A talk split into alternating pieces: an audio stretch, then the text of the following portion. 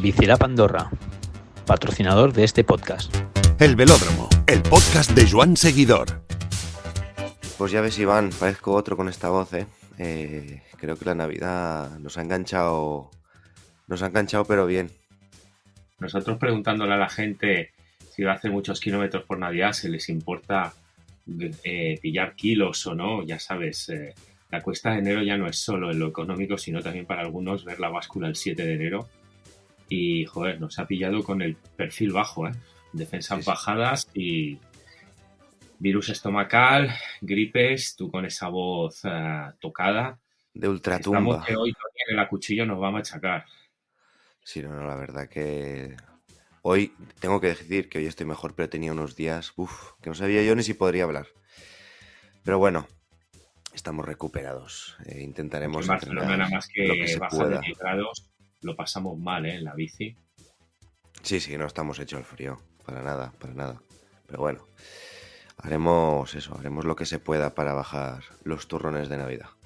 El Gran Museo de la Bicicleta en el centro de la capital, donde encontrarás historias increíbles en 1700 metros cuadrados llenos de cultura ciclista, exposiciones temporales e incluso experiencias inmersivas.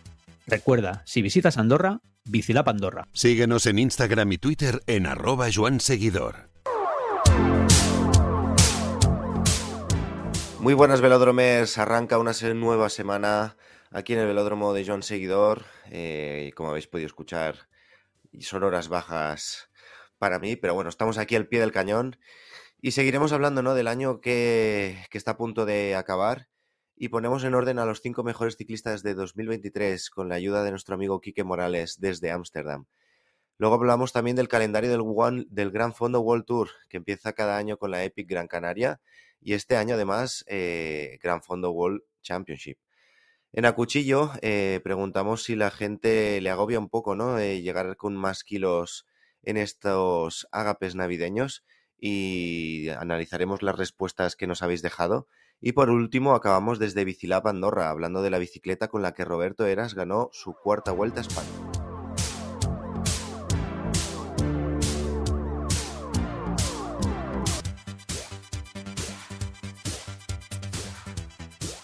Tenemos con nosotros al creador y CEO de Gran Fondo World Tour, Dani Bullo. ¿Qué tal? Hola, buenas, contento de estar de nuevo con vosotros. Un placer, como siempre, hablar contigo y saber un poquito lo que nos deparará el 24 de cara al calendario del Gran Fondo World Tour, esa edición, nueva edición del Gran Fondo World Tour Championship que tendrá lugar en Canarias, en, en concreto en la Epic Gran Canaria, y tener más detalle de todo, de todo ello. Porque Dani, eh, cuéntanos para ubicarnos, ¿cuál es el origen de Gran Fondo World Tour? Bueno, mira, el Gran Fondo World Tour es un, es un proyecto, bueno, proyecto empresarial y un proyecto un poco relacionado con el sector del, de la bicicleta que iniciamos en 2015, cuando empezamos a, a juntar diferentes pruebas cicloturistas denominadas Gran Fondo o no, pero bueno, que estuvieran un poco dentro de la órbita del Gran Fondo, que es este cicloturismo amateur, un poco de media, larga distancia, pero que estaba creciendo mucho a nivel mundial. Y entonces nosotros en 2015 empezamos a detectar este incremento, empezaban a, a, a haber mucha, muchos más medios de comunicación que hablaran, calendarios, eh, webs específicas de calendarios y lo que pensamos fue en registrar un, una marca, que es lo que tenemos ¿no? nosotros, que es la marca Gran Fondo World Tour, Gran Fondo World Championship, registrar la marca y empezar a compilar diferentes pruebas en diferentes partes del mundo para ponerlas un poco en contacto entre ellas y generar esta comunidad de cicloturistas a los que contar destinos diferentes para ir un poco organizando su calendario festivo de, participaciones en marchas cicloturistas, uh, darles alternativas y descubrirles uh, sitios nuevos. Este es un poco el origen inicial. En este calendario tenemos eh, destinos de toda la vida. Subimos el Galibier, estamos por Girona, tenemos también otras pruebas en Andorra, en Suiza y sin embargo en Italia también y sin embargo Dani aquí el mixto es total porque luego metes eh, auténticos paraísos desconocidos para la gente que han que han puesto este calendario ha puesto el pie en los cinco continentes verdad Sí, correcto. Una de las, uh, de las máximas que teníamos desde el principio, ¿no? Con su origen, era tener representación los cinco continentes. Inicialmente, evidentemente, el primer año no fue posible. Estuvimos en tres continentes, en Asia, Europa y Norteamérica. Pero sí que el objetivo a medio plazo era llegar a los cinco continentes, cosa que hemos podido hacer desde 2021, teniendo los cinco continentes representados con al menos una prueba y representar al máximo tipo de pruebas, más de larga distancia, menos distancia, pero sí que a nivel de, paisajes, pues pasar desde los Alpes franceses a los Dolomitas, Suiza, eh, Noruega, evidentemente Girona, Gran Canaria, pero luego también incluir, evidentemente, destinos en Sudáfrica, destinos en, más destinos en Norteamérica, tanto en Canadá como Estados Unidos, Sudamérica y, evidentemente, el destino que estamos explotando mucho porque está creciendo y, evidentemente, crece como en todos los sitios, es que es Asia, pues incluir Corea del Sur, Kazajstán, Tailandia, Indonesia y eh, trabajando en destinos nuevos para ir un poco incrementando esta oferta de, de gran fondo, sin olvidarnos, como siempre, evidentemente, de Australia, Nueva Zelanda, que al final Oceanía es nuestro continente para nosotros desde esta perspectiva el más lejano, pero que para nuestra comunidad, para algunos de ellos, es el cercano. Por tanto, tener un pie en todos los continentes. ¿Una comunidad, eh, Dani, que llega a cuántas personas? Bueno, actualmente la comunidad está formada por 65.000 cicloturistas con todos los continentes representados y evidentemente gran variedad de lenguas. Pero bueno, evidentemente la lengua principal de comunicación como número uno es el inglés, después pasamos ya a comunicar en español y ya entramos a otros idiomas, ¿no? Pero 65.000 miembros de personas que han participado en alguna de las pruebas del Gran Fondo World Tour, incluidas en el calendario los últimos seis años. Tenemos también, eh, estamos en la previa del calendario del 2024. Ahí sí, 2024, exacto. Eh, ¿Qué nos puedes decir, a grosso modo, en números eh, brutos, eh, a cuántas carreras, a cuántas pruebas vamos y si hay alguna novedad que quieras reseñar? Vamos a, para 2024 vamos a estar en unas cifras muy similares a este año, por lo cual quiere decir más de 30, más de 30 eventos, cerca de 35 eventos entre los dos calendarios, porque un poco desde hace los últimos dos años añadimos toda una oferta de pruebas de gravel que para nosotros van al mismo público y están en el mismo ranking. Sí, hay una un, mapa de gravel y un mapa de, ruta, pero para nosotros a nivel de ranking de puntos está, está incluido en el mismo, porque el público es muy similar, algunos hacen las dos cosas y otros no, pero los compartimos. Y a nivel de novedades, pues estamos trabajando destinos, afianzar los que ya tenemos, que tenemos ya con nosotros, como es Corea, como es Kazajstán, como es uh, Styrke en Noruega, como es uh, Gran Fondo Vermont, por ejemplo, o, o a Mashova en Sudáfrica, que son algunos de los fundadores desde los primeros años. Pero además de afianzar estos, entrar destinos nuevos, tenemos la entrada del nuevo destino en Venezuela con una prueba que tiene 3.600 metros de desnivel positivo seguido. Hmm. O sea, es una subida de estas interminables en Venezuela, en la zona de montaña. Eh, estamos trabajando con la, evidentemente, con el retorno del Tour de Phuket eh, en mes de marzo, que es final es una prueba en un sector turístico y en una zona muy interesante para visitar a nivel de destino de destino. Eh, es una prueba que para que la gente le suene todas esas imágenes que a veces vemos en las redes sociales de un avión pasando por encima de una playa, eso es Phuket. Sí. Y ese es el punto de salida. Ese es el punto de Corrígeme si me equivoco, hablamos de Tailandia, ¿verdad? Sí. Vale, vale. Tailandia, correcto, hmm. correcto. Y el, tour de, el, tour de, el Tour de Phuket, esta imagen icónica que ve todo el hmm. mundo en las redes sociales, pues hay una zona hotelera al lado, a, cerca de 500 metros de esta playa, que es donde hay el, centro neurálgico del, Tour de Phuket, que son dos días de, prueba cicloturista, pero con un carácter competitivo ah, dentro de cada uno, dentro de sus puertas. ¿no? Y este lo incorporamos de nuevo, había estado en 2019, pero de hecho fue el último evento que pudimos celebrar en 2020, perdón, eh, pre, pandemia.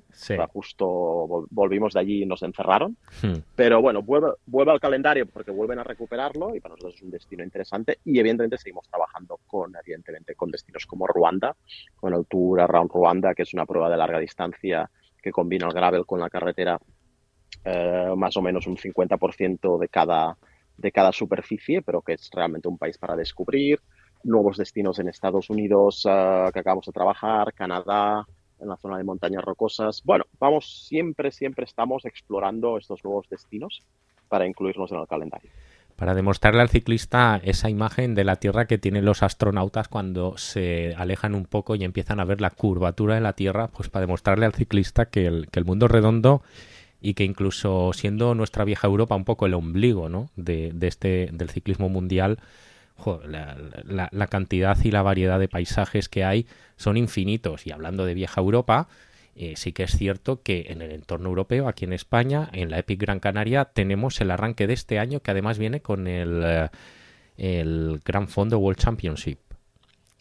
Sí, exacto. Hemos, hemos invertido el calendario porque nuestra, nuestra nuestra filosofía no es ser un calendario tradicional, sino que es un calendario de 12 meses con ofreciendo el máximo de destinaciones para aquellos que deciden viajar, ya sea en familia, en amigos o individualmente, tengan una prueba cicloturista, pero además tengan un destino que visitar. Y Epic Gran Canaria está desde 2018. Es prueba realmente que es en febrero. O sea, realmente se adelantó estaba, estaba aproximadamente sobre finales de abril, pero un poco pues con Johan, desde que estuvimos en contacto, le dije, digo, vamos a tener más éxito internacional si nos vamos al febrero. Y al final, 9-10 de febrero, la, más de la mitad de Europa no, que la mitad, 75% de Europa no puede pedalear por, por clima prácticamente, porque es frío, y, y, el resto del mundo están en, otras, en, en, otros climas, con lo cual no hay problema, pero al final es una prueba en la que se llena de austríacos, alemanes, uh, gente de, de, países nórdicos, franceses, que van a Gran Canaria, pasan una semana, uh, participan en una prueba, y este año hemos decidido que fuera el Gran Fondo World Championship, o sea, vamos a romper las reglas y en vez de poner, no, a final de año mundial, nuestra prueba mundial a un día para los World Champions de, gran fondo, los amateurs, es la primera prueba. Claro, rompe un poco el paradigma, pero, pero realmente el destino se lo vale. Un poco explicando esa idiosincrasia del circuito. Em, cuéntanos un poquito, y ya para concluir, la colaboración que tenéis con una web muy, muy querida y en la cual muchos aficionados al ciclismo entramos recurrentemente, como es Pro Cycling Stats. ¿Qué relación tenéis con ellos? ¿Cómo trabajáis? ¿Y y, qué cosas están surgiendo de este trabajo conjunto? Para nosotros, uh, ProCycling Stats desde el año pasado es nuestro, nuestro proveedor de servicios a nivel de análisis de datos. Al final hemos compilado esta, esta comunidad con la que vamos entendiendo un poco el sector y ellos nos ayudan con la gestión de los datos y la gestión del ranking. Hemos creado este ranking mundial amateur 100%, que nos permite un poco, pues las personas que van participando en las pruebas, indiferentemente del tiempo que saquen, hmm. eh, más o menos puntos, o pruebas en las que son uh, benéficas o no competitivas y damos mil puntos a todos los que la completan. Y Pro Cycling Stats lo que nos permite es ordenarlos un poco y tenerlos allí en un ranking para que se puedan comparar entre ellos. Empezamos el año pasado con un periodo de prueba con algunas pruebas, pero ya cara al año que viene, pues darle mucha más fuerza para llegar a tener un, este ranking amateur, ¿no? Un ranking en el que puedas ir a compararte y decir, oye, pues mira, esta es mi posición a nivel amateur en Gran Fondos, evidentemente con las pruebas de, Gran Fondo World Tour, ¿no? Que, que, da que te puedas comparar con, con Australia, con Asia, con Estados Unidos, con África, con Sudáfrica, y o picarte simplemente con tus amigos diciendo, oye, pues mira, yo he acumulado puntos porque he estado en dos pruebas, en Francia y en Girona, eh, en Epic Gran Canaria y en, y en una prueba en el centro Europa o en el norte, y a todo el mundo le gusta la competición, no somos nosotros, nosotros no estamos orientados puramente a la competición ni a clasificarse para World Championship. Es una prueba de acceso directo, no hay que participar en ninguna prueba previa para ir al Gran Fondo World Championship, simplemente hace falta inscribirse en la Epic Gran Canaria y sumar puntos y hmm. participar en el Gran Fondo World Championship sin problema.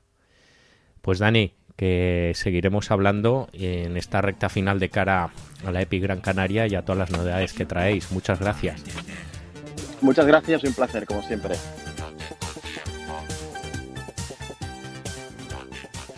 Dado que ahora mismo tenemos eh, el equipo más poderoso del mundo haciendo estragos con fichajes que se anuncian, se desmienten y demás, eh, tenemos a, a Quique, podríamos decir, en el corazón del imperio desde Ámsterdam, Quique Molares. ¿Qué tal estás? Hola, buenas. Pues muy bien. Encantado de poder estar otra vez más con vosotros y con muchas ganas de ciclismo. Es ahora mismo Ámsterdam o los Países Bajos un poquito como Roma en el Imperio Romano, ¿no? Ahí es donde las cosas ocurren. Sí, sí. Además, si no me equivoco, están de mm, de campo de entrenamiento, están aquí de concentración en cerca de Ámsterdam. o estarán en breves. Muy bien, Quique, contigo siempre tenemos ese punto de vista un poquito más uh, outsider, y, pero sobre que no deja de ser entendido sobre, sobre la actualidad ciclista y queríamos, pues nada, debatir un poquito contigo sobre esos cinco nombres y qué orden le pondrías a, la, a ellos. Eh, que todos tenemos en mente sobre los que creo que ahora indiscutiblemente son los cinco mejores ciclistas del mundo. Y en este final de 23, pues queríamos comentar un poquito, a ver, un poco qué nos parece cada nombre y sobre todo em, qué orden les pondrías tú, un orden totalmente subjetivo que no tiene que responder a, ningún criterio estadístico ni empírico, sino lo que a ti te dice el corazón. Los cinco los tenemos todos en mente: Van der Poel, Renko Evenepoel, Roglic, Vingegaard, Pogachar. Si quieres, empezamos por el primero, por un neerlandés, campeón del mundo, Rubé, eh, San Remo, segundo en Flandes, un, ciclista, um, Quique, que se ha convertido en una especie de, de francotirador, ¿no? Va a cosas muy concretas y acierta. Sí, y sobre todo yo creo que lo que es más extraordinario es que es un ciclista que todavía vive de la pasión, ¿no? Y conecta muchísimo con, con, el, con el mundo amateur en el mejor de los sentidos, porque, porque bueno, ahora este fin de se va a hacer ciclocross. Eh, cuando todo el mundo está, es que si miráis por aquí por la ventana de Ámsterdam, ya os digo yo que no os apetecía nada ir a hacer ciclocross eh, eh, ni aquí ni a 200 kilómetros de aquí este fin de semana. Y se deja el, paraíso donde está entrenando ahora mismo, que si no me equivoco es Alicante, la terreta, y se viene aquí a hacer ciclocross. Y todavía y va al campeonato del mundo y el otro día lo discutía con, con, un, con, uno de aquí, con un amigo de aquí que decía, cuando se cayó y tuvo el, problema con la zapatilla, yo ahí sí que pensé... Subidón, ¿eh? Ya, eh, me decía, yo ahí sí que pensé que igual no, no ganaba. Yo dije, como lo vi cómo se levantaba, dije, a este no le quitan el, el o sea, no le quitan el maillot, pero vamos, ya le pueden tirar un, le pueden tirar piedras a la cabeza que acaba la carrera y la acaba primero. Y así fue. Con lo cual. Ahí encendido. Con lo cual, la forma de correr, la forma de entender el ciclismo y de vivirlo es, inspiradora. Y, vamos, no me quiero anticipar, pero desde luego es un corredor que a mí me, me, me inspira y me motiva muchísimo.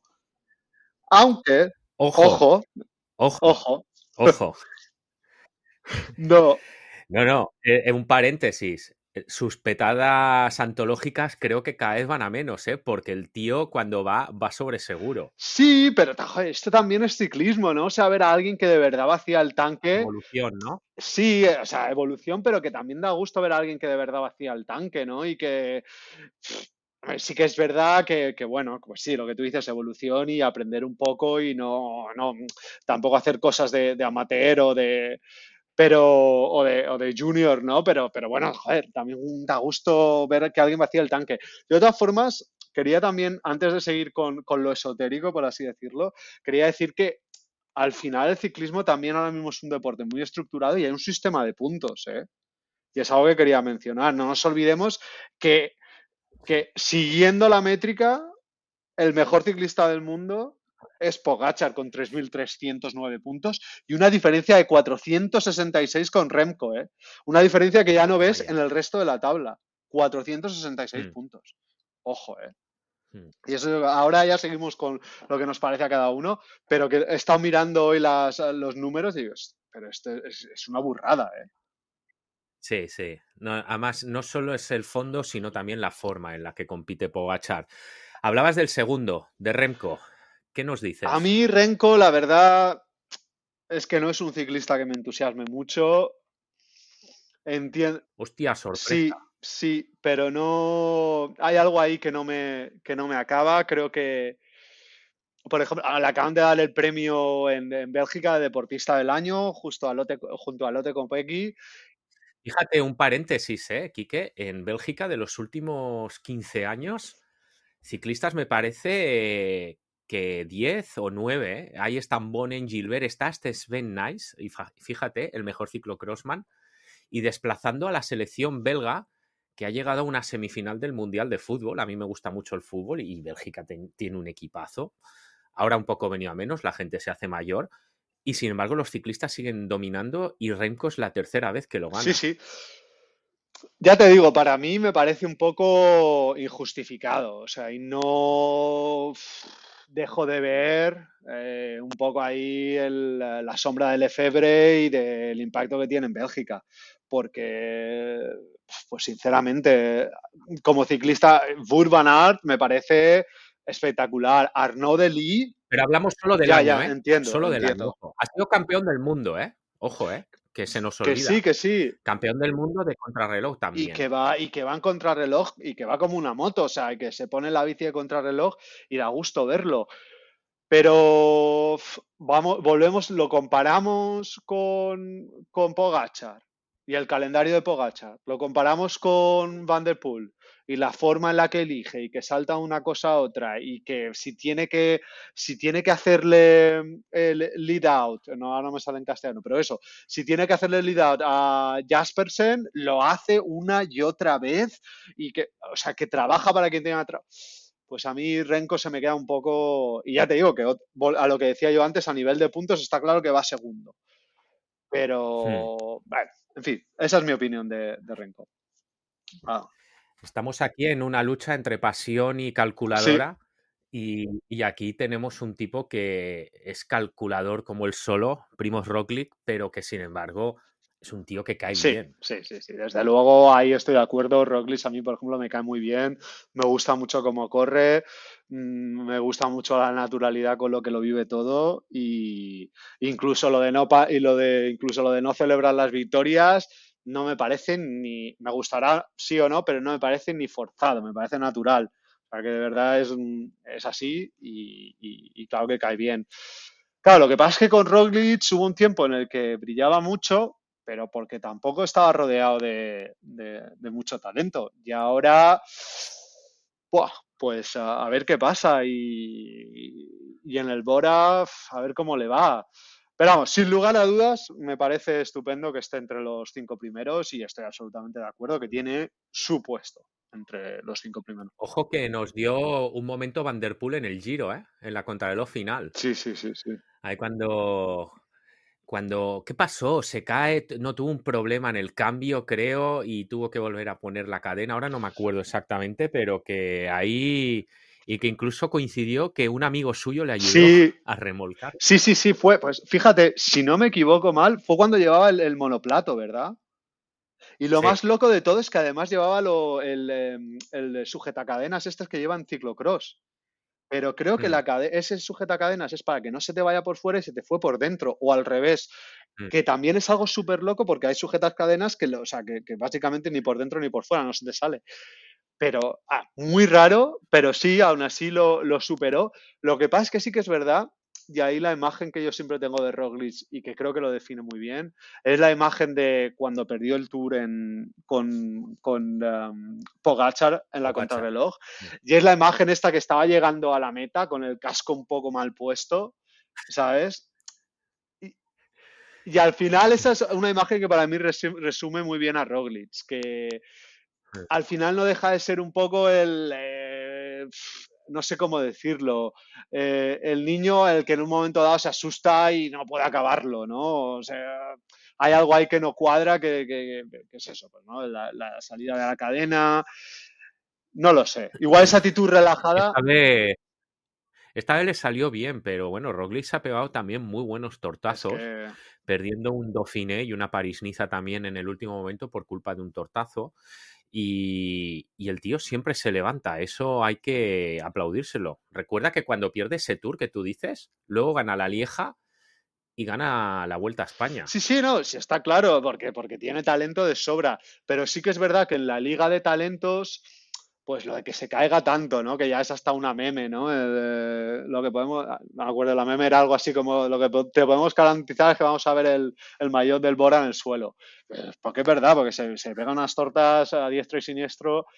Y yo creo que ahí es donde sí que al final, construyendo un poco el personaje o intentando saber cómo es, esa imagen del tour con el casco un poco salido, un casco además de contrarreloj, no aerodinámico, pero se le, no se lo ajustó bien o no se lo ajustaron bien o lo que sea y se le ca- Es como, al final, esa falta de atención al detalle le da mucho carácter, pero yo creo que también luego le pasa mucha factura, ¿no? Y todas las tortas que se pega y en fin, que hay otros corredores que no les pasa y no creo y tienen el mismo tienen el mismo los mismos mecánicos, ¿no? Pero imagino que pues es eso, te subes en la bici y haces un chequeo final y de verdad haces el chequeo, ¿no?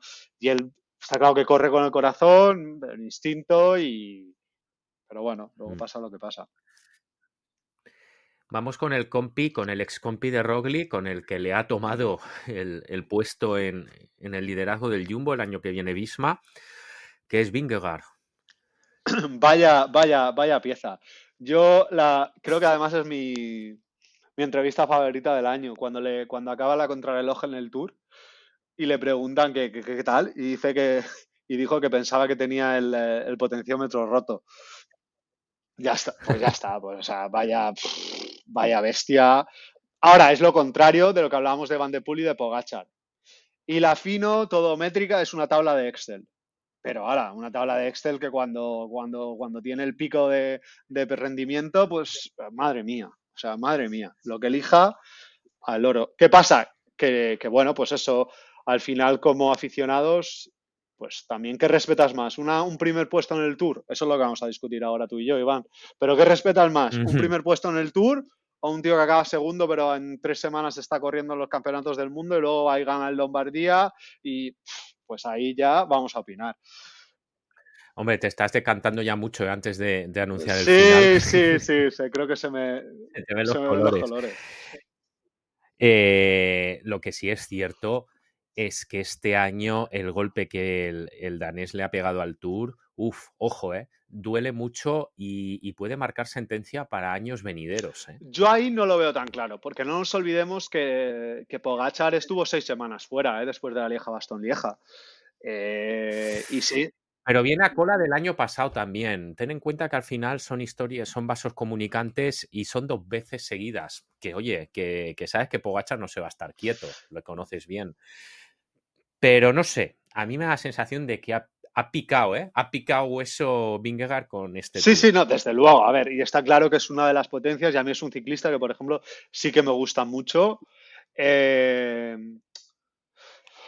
Pero ¿qué crítica te voy a decir? Pues, por ejemplo, me gusta mucho, pero si, vamos, que esté tercero, ya me iría yo a hacer el criterium de la vuelta a la esquina, ¿sabes? El criterio de ultramarinos Paco, si hiciera falta, para, para quedar por lo menos segundo en el ranking UCI y no quedar tercero, por- en fin. Ahí yo qué sé, ahí sí que, sí que, pues eso, sí, el VAL gana el Tour y ya está.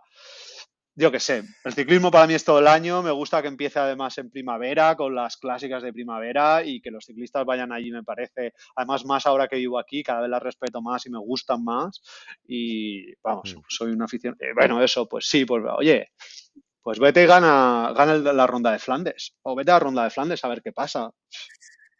Es que yo no le veo, No, ¿eh? no, no, está claro que no. No, le- No, pero no le veo por, por aptitud suya, es decir, por, por habilidades, por su forma de... No le veo. Contador nunca le fueron bien las clásicas, por ejemplo. Solo ganó una, la Milán Turín.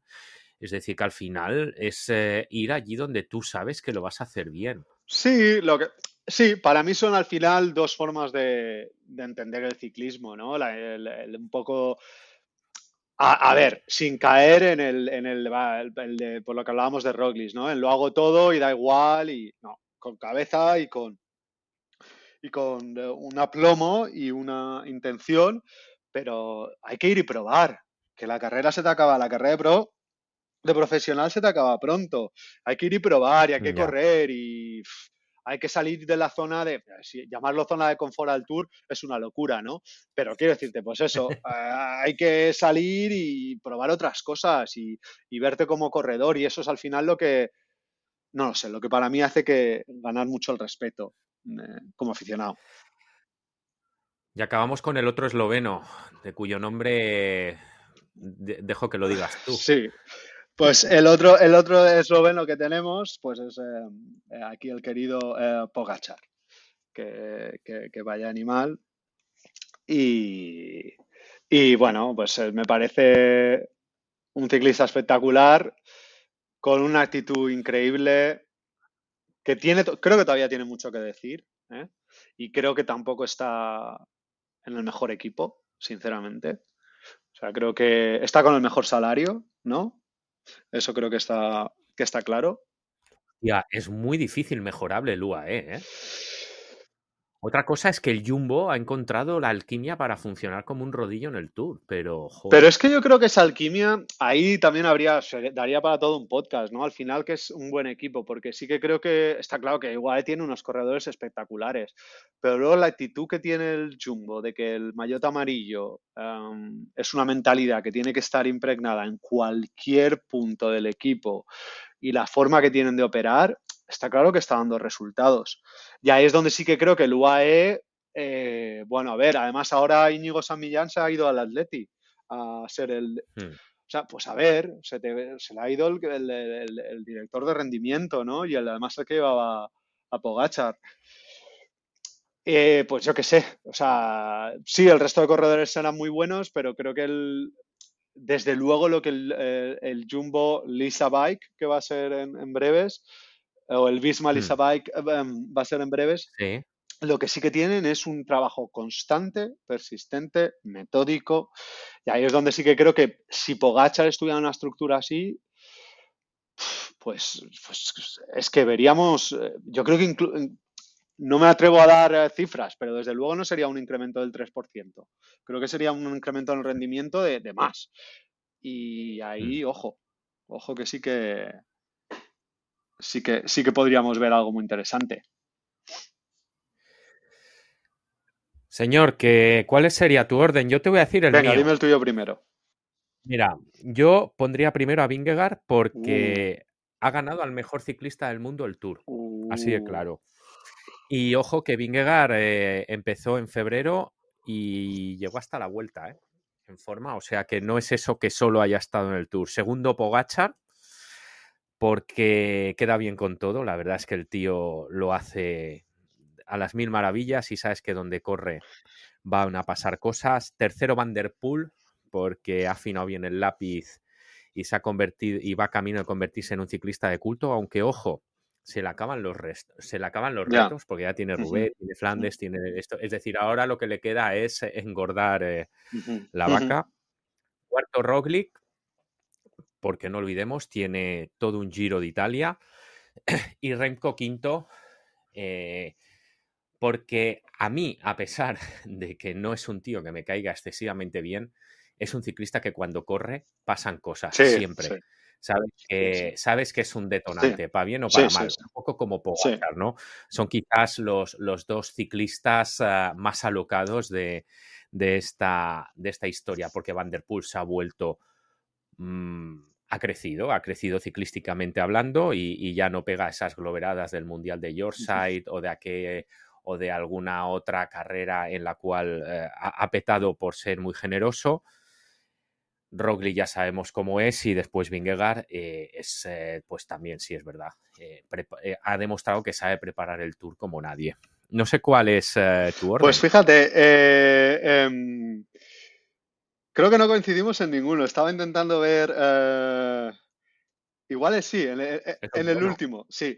Mira, el primero para mí, sin lugar a dudas, es Pogachar y creo que ya se me veía. Y Lombardía, la Flecha Balona, Amstel Gold Race, Ronda de Flandes, París-Niza, dos etapas en el PUR, segundo puesto, Vuelta a Andalucía, campeón nacional en ruta y contrarreloj. Todo esto con una parada de seis semanas tras la fractura de muñeca en el Lieja-Bastón-Lieja y además va a los mundiales y se mete un apriete imposible tras el Tour. A mí me parece de ovación, de la grada en pie, 400 puntos de diferencia con el segundo, una diferencia que no se ve en el resto de la tabla. Como decía antes, en fin, me parece un ciclista mm, espectacular que define lo que para mí es el ciclismo y ahí sí que es verdad que es personal. Eh, y bueno, pues eso es lo que para mí sería el primero. Luego sigo, y esto entiendo que es absolutamente eh, personal también, con Van der Poel. Creo que me alejo aquí de las métricas y eso que he empezado con ellas. Se veía venir. Eh, y, sí, y el segundo es Van der Poel.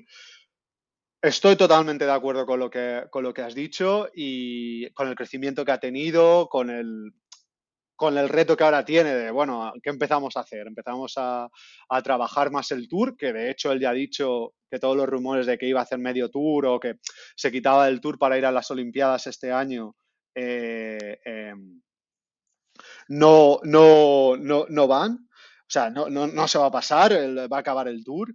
Y, y luego el, uh, el tercero eh, lo pondría Vingegaard, um, porque creo que, vamos, es un ciclista espectacular, ¿eh? está entre los tres favoritos para mí y los tres primeros.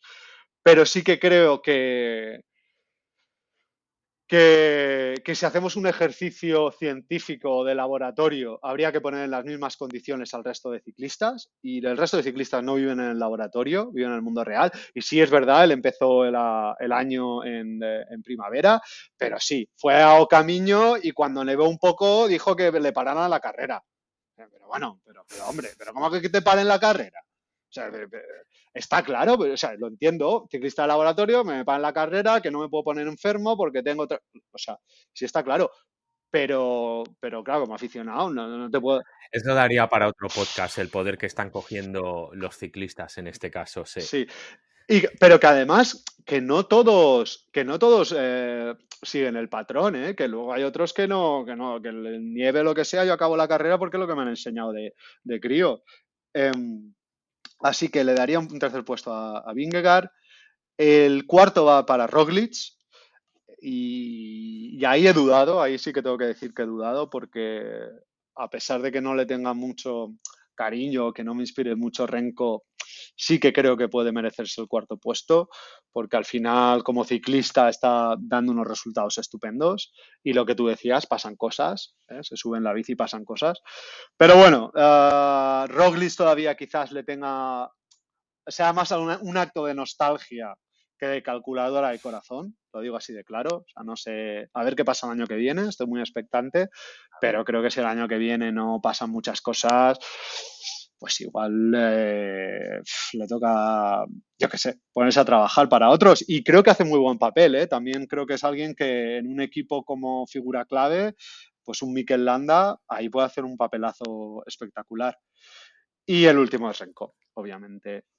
Que me parece que me parece que, que es eso, muy buen ciclista, pasan cosas, creo que todavía tiene, no lo sé, le, le, veo que todavía, por ejemplo, cuando se mide con los grandes, o sea, gana y acierta cuando eh, hace sus cosas, pero luego cuando va a medirse con, y lo vimos en la vuelta, cuando llegaba a la montaña, ahí, ahí mm. pinchaba, que no pasa nada, o sea, pero bueno, pero me parece que sí que hay un salto cualitativo con, pues eh, sin lugar a dudas con Vingegaard, con Roglic, el, y eso lo vimos en la vuelta, más claro que el agua.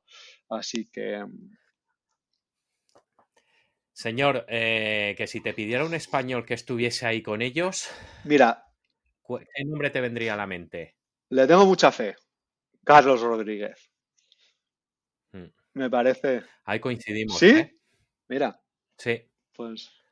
Ahí me alegra, me alegra mucho, sí. Una, es una hormiguita el tío, ¿eh? Es una hormiguita, eh, se ha quedado en un equipazo y yo sí que le veo, o sea, sí que le, le veo cerca. Ahora bien, objetivamente no veo a ninguno, ¿eh? Ya. Es decir, al que me es cerca es sacarlos, pero objetivamente no veo a ninguno. Ya, ya, desafortunadamente, ¿eh? y es algo que yo, yo pienso mucho. Eh, ¿qué pasa? ¿no? Porque, vas a, voy a ir a mi tierra, Alicante, y dices, pues si es que están todos aquí entrenando, pero si es que, de hecho, con Van de Poel tengo siempre la coña de que es tan buen ciclista porque entrena allí. Eh, y luego, sin embargo, hay un salto que no, que no me cuesta entender.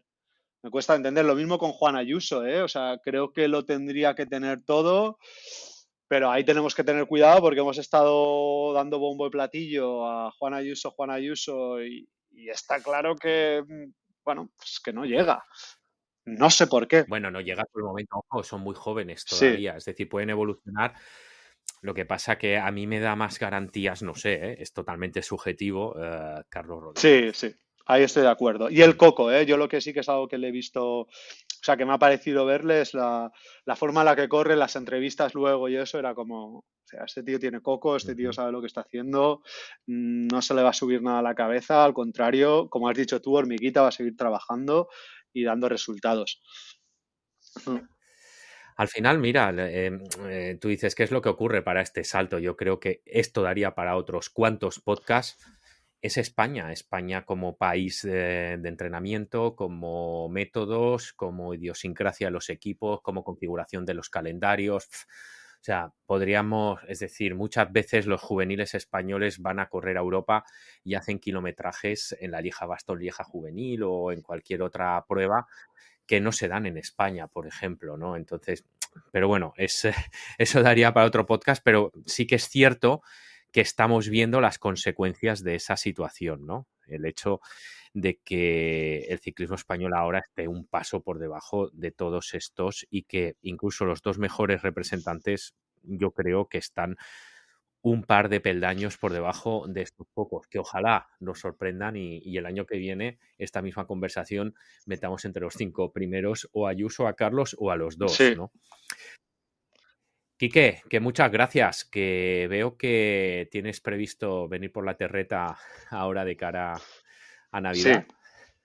Muchas ganas de salir en bici, muchas ganas de estar allí. La verdad. Y de ir de corte. muchísimas ganas. La verdad que estoy, a veces estoy en la oficina y estoy ahí imaginándome una de las rutas, subir a Tudons, ir al Colecha. Buah, tengo unas ganas locas, así que, eso voy a hacer. Voy a juntarme ahí también con amigos y ciclistas y, salir.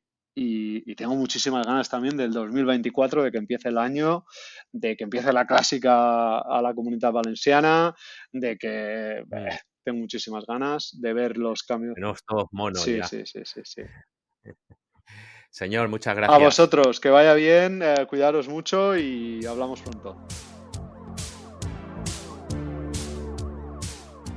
Viajamos en nuestra cita con la historia de la bicicleta, con, la, con los amigos de Bicilap Andorra. Nos acompaña Eduard. ¿Qué tal, Eduard? Muy bien. De nuevo por las ondas, bueno, por, la, por el espacio del cuaderno Joan Seguidor, para hablarnos eh, de una bicicleta que eh, es un poco, digamos, la guinda de esta colección de bicicletas y exposición permanente que habéis tenido vinculadas a la Vuelta Ciclista a España y que estará hasta el próximo 6 de enero pues visible para todo aquel que se acerque a vuestro museo. Aduar, hoy nos hablas de una bicicleta ganadora. Sí, sí, sí, os hablo de una pieza muy especial que tenemos en, en la exposición temporal sobre la Vuelta a España y es una BH, la BH conmemorativa que le diseñaron a Roberto Eras con la que corrió la última etapa de la Vuelta a España del año 2005, en la que se coronaría como el ciclista que hasta la fecha de hoy en día todavía se ha coronado, ha ganado más veces esta prueba, un total de cuatro veces. Su cuarto triunfo, un triunfo que, fue de ida y vuelta por, por cuestiones eh, vinculados al, al control antidoping y demás, pero que a día de hoy, exacto, eh, figura en el, en el palmarés de Roberto Eras. Una bicicleta que, cuéntanos un poco la intrahistoria, ¿cómo llega a vosotros? Pues esta bicicleta nos llega de manos de Manolo Saiz, que fue el ideólogo de esta bici, que fue el que la, el que la diseñó y acabó en su posesión porque poco tiempo después de que terminase la vuelta del año 2005 hubo eh, el huracán Katrina en Estados Unidos, que hubo esas inundaciones tan, hmm. tan importantes, tan bestias en, en Nueva Orleans y el patrocinador del equipo o el patrocinador mayoritario del equipo era Liberty Seguros, que es una empresa de capital americano, y decidieron subastar la bicicleta para ayudar a los afectados del huracán. Y eh, Manolo fue una de las personas que también pujó para quedarse, para quedarse esta pieza tan, tan especial, porque no le apetecía perderla de vista y acabó haciendo la puja más alta y llevándosela hacia su casa. Y después nos la prestó muy amablemente para que la pudiésemos tener aquí en el Visila Pandorra para ilustrar un poco en este caso las etapas de montaña. Es donde la tenemos eh, explicando al visitante un poco lo que, cómo son las etapas de montaña en una gran vuelta, qué cosas pasan en ellas y, hombre, Roberto Eras es uno de los mejores escaladores que, como mínimo, uno de los mejores escaladores españoles que ha habido jamás. Entonces eh, es una pieza que, que nos hace muchísima ilusión poder tener aquí en el museo.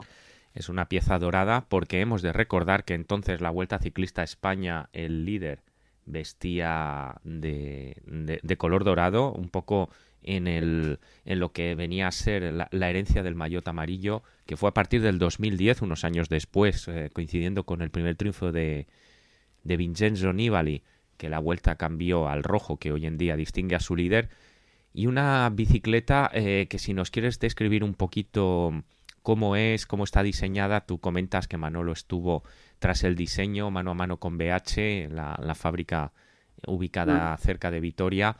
¿Cómo es eh, esta bicicleta? Pues eh, es una BH que combina el color azul y el color dorado y todos los detalles desde cableados, cadenas, tornillos, manetas de freno, eh, tija de asiento, asiento propiamente dicho, está dándole este toque dorado, ¿no? De que apela un poco al ganador y hacías muy bien referencia, hacías muy bien referencia a, este a esta casuística del color del maillot, no solo del líder, sino de los distintos premios en juego en la vuelta, eh, los colores que tenemos acostumbrados hoy en día son relativamente modernos, esto que, estabas comentando tú. Si miramos desde el inicio de la Vuelta a España hasta fecha de hoy, han ido cambiando en, infinidad de, ocasiones, muchas veces relacionado con quién era el patrocinador o hmm. el impulsor de la Vuelta en ese momento. La vuelta, de hecho, llegó a tener, si no recuerdo mal, eh, un maillot de líder naranja en años muy pretéritos. Sí, cuando patrocinaba la empresa del butano. no recuerdo exactamente cómo se llamaba, pero era el patrocinador principal y el líder de la carrera iba del naranja color bombona de butano. ¿Qué características técnicas tiene la bicicleta Roberto Eras que tenéis en la expo? Uy, me matas, ¿eh? Así, aquí sí que me matas. Al menos eh, la impresión, la impresión que te da viéndola, eh, tocándola, tú que la habrás tenido la ocasión de, tocarla, eh, tu sensación mm. sobre la, sobre el vistazo que le echas a la bicicleta, ¿qué, mm, nos podrías decir?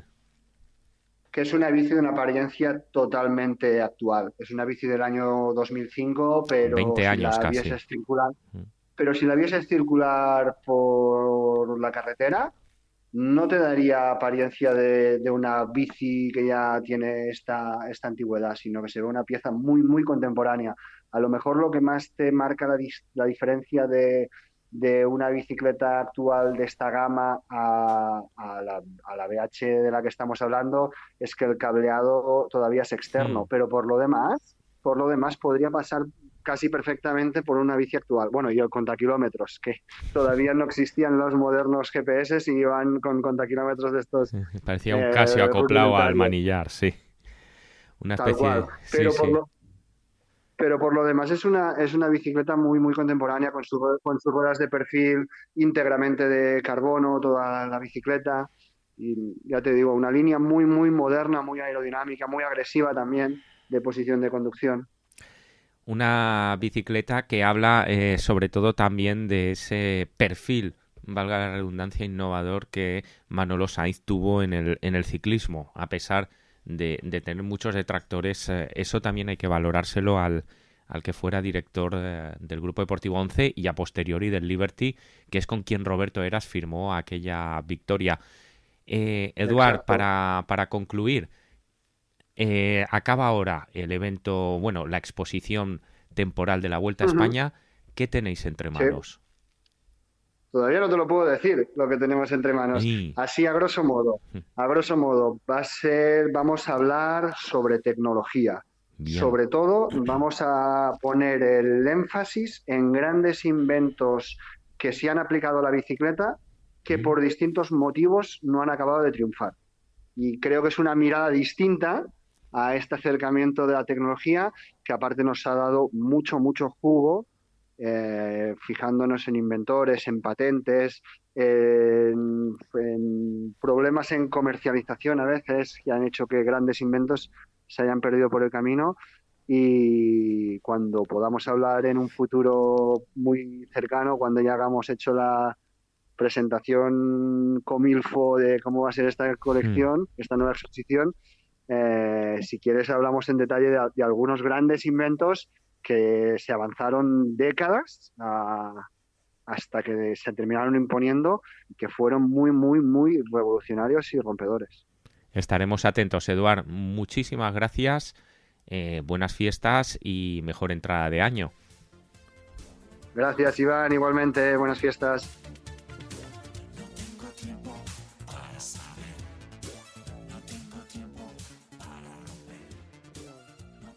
Bueno, y hoy me toca a mí presentar el acuchillo porque tenemos al, al peque del grupo, lo tenemos con un constipado y una voz que parece que venga de ultratumba y vamos a intentar que no se, que no se esfuerce demasiado, ¿no, Guillem? Los- A ver, Diola. Los papis no me cuidan. Madre. Eres cremita. Eso, eso a las, a las puertas de Navidad.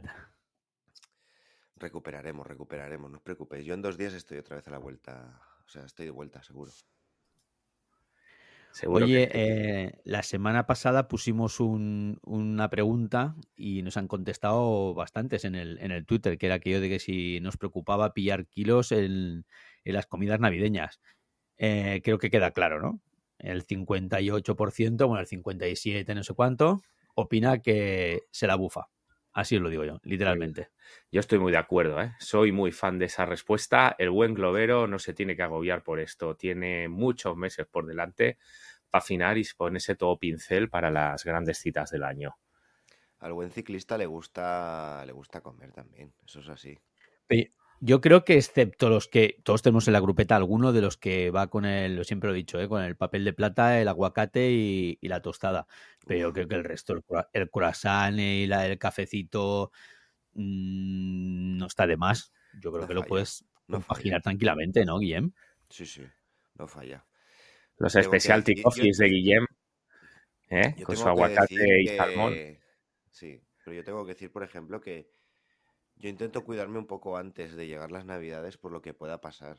O sea, yo de hecho he bajado ya un kilo y medio por lo que pueda pasar en estos tres Uh. días de full. Bueno, si os, si os digo la verdad, yo he bajado otro kilo, pero a base de la pasa esta de gastroenteritis que hay por aquí, ¿eh? Madre mía.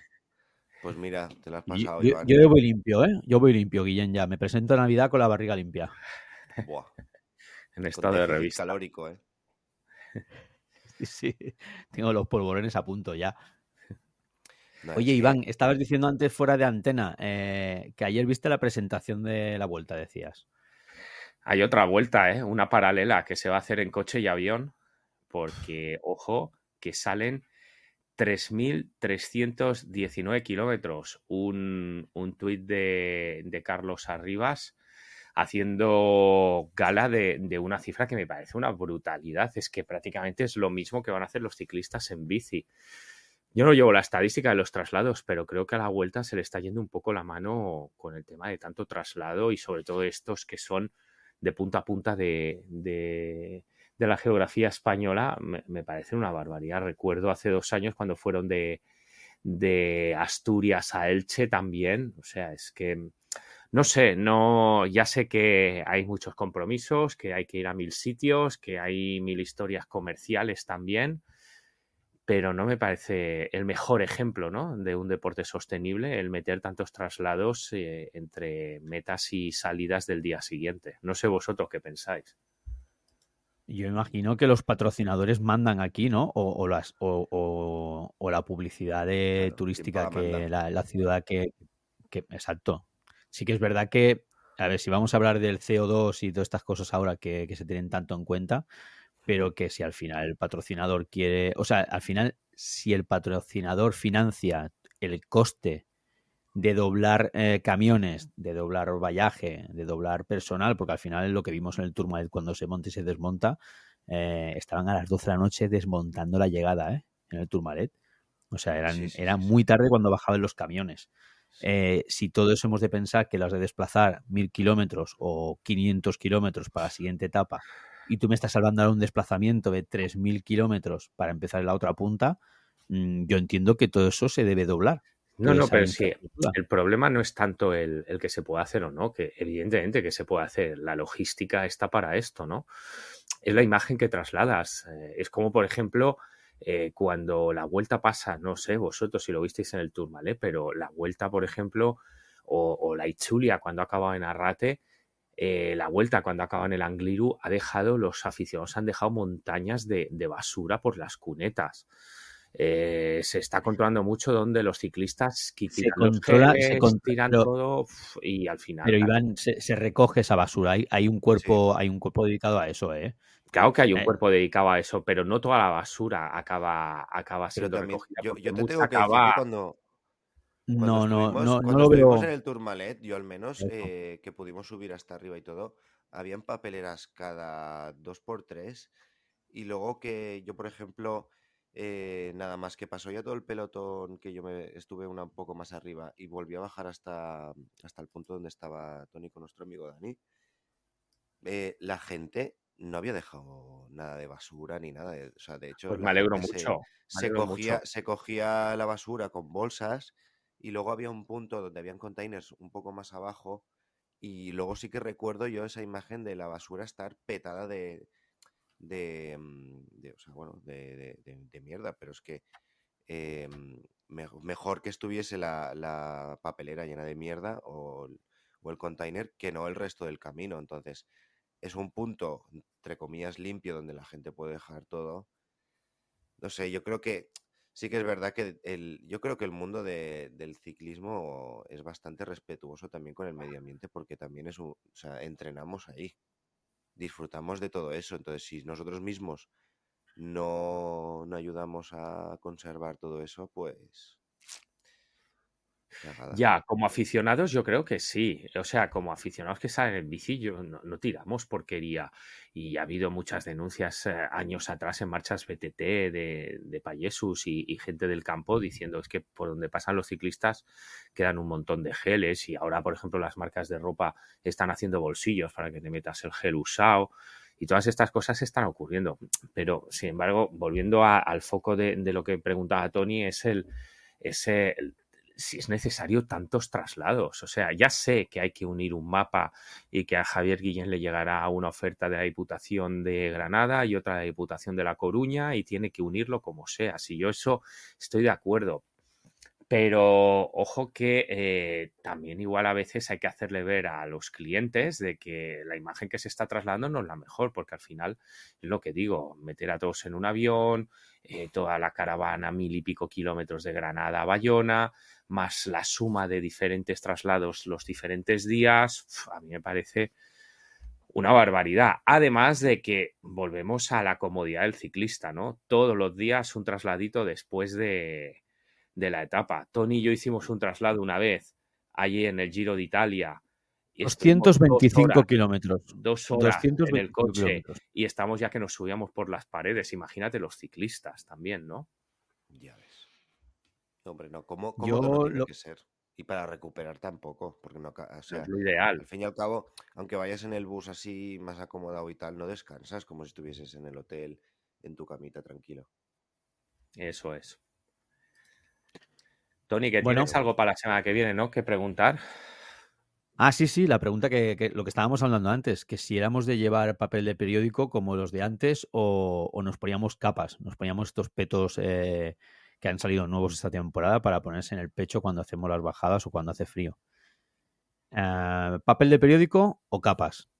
Yo eh, le estaba comentando a Iván lo de que el papel periódico tiene sus ventajas, aparte del coste, claro que es muy fácil de que te empape, te, eh, te lo quites, vayas sequito y cuando bajas, pues te, te proteja. Y, que es una solución muy económica que además no te ocupa ningún lugar. Ya sabes que luego lo lanzamos a la papelera de papel y, y, no, y no molesta y no te haces ningún gasto. No sé vosotros. Yo pienso igual. Eh, pero bueno, eh, mm, lo, discutiremos la semana que viene, pero es que es como tú dices, es muy, muy, muy fácil eh, tener dos o tres hojitas de, papel de periódico, te lo pones, se empapa el sudor, te quita del frío y ya está. Y si no, si no también hay amigos que incluso han hecho lo de los guantes de, plástico de la gasolinera, ¿eh? que eso también, yo no lo he probado, pero me han dicho que también queda muy bien. Pues ahí queda la pregunta. ¿Papel de periódico o capas? Me va, nos dejamos. Va, Guillén, cuídate mucho, ¿eh? Va, voy a recuperarme. Adiós.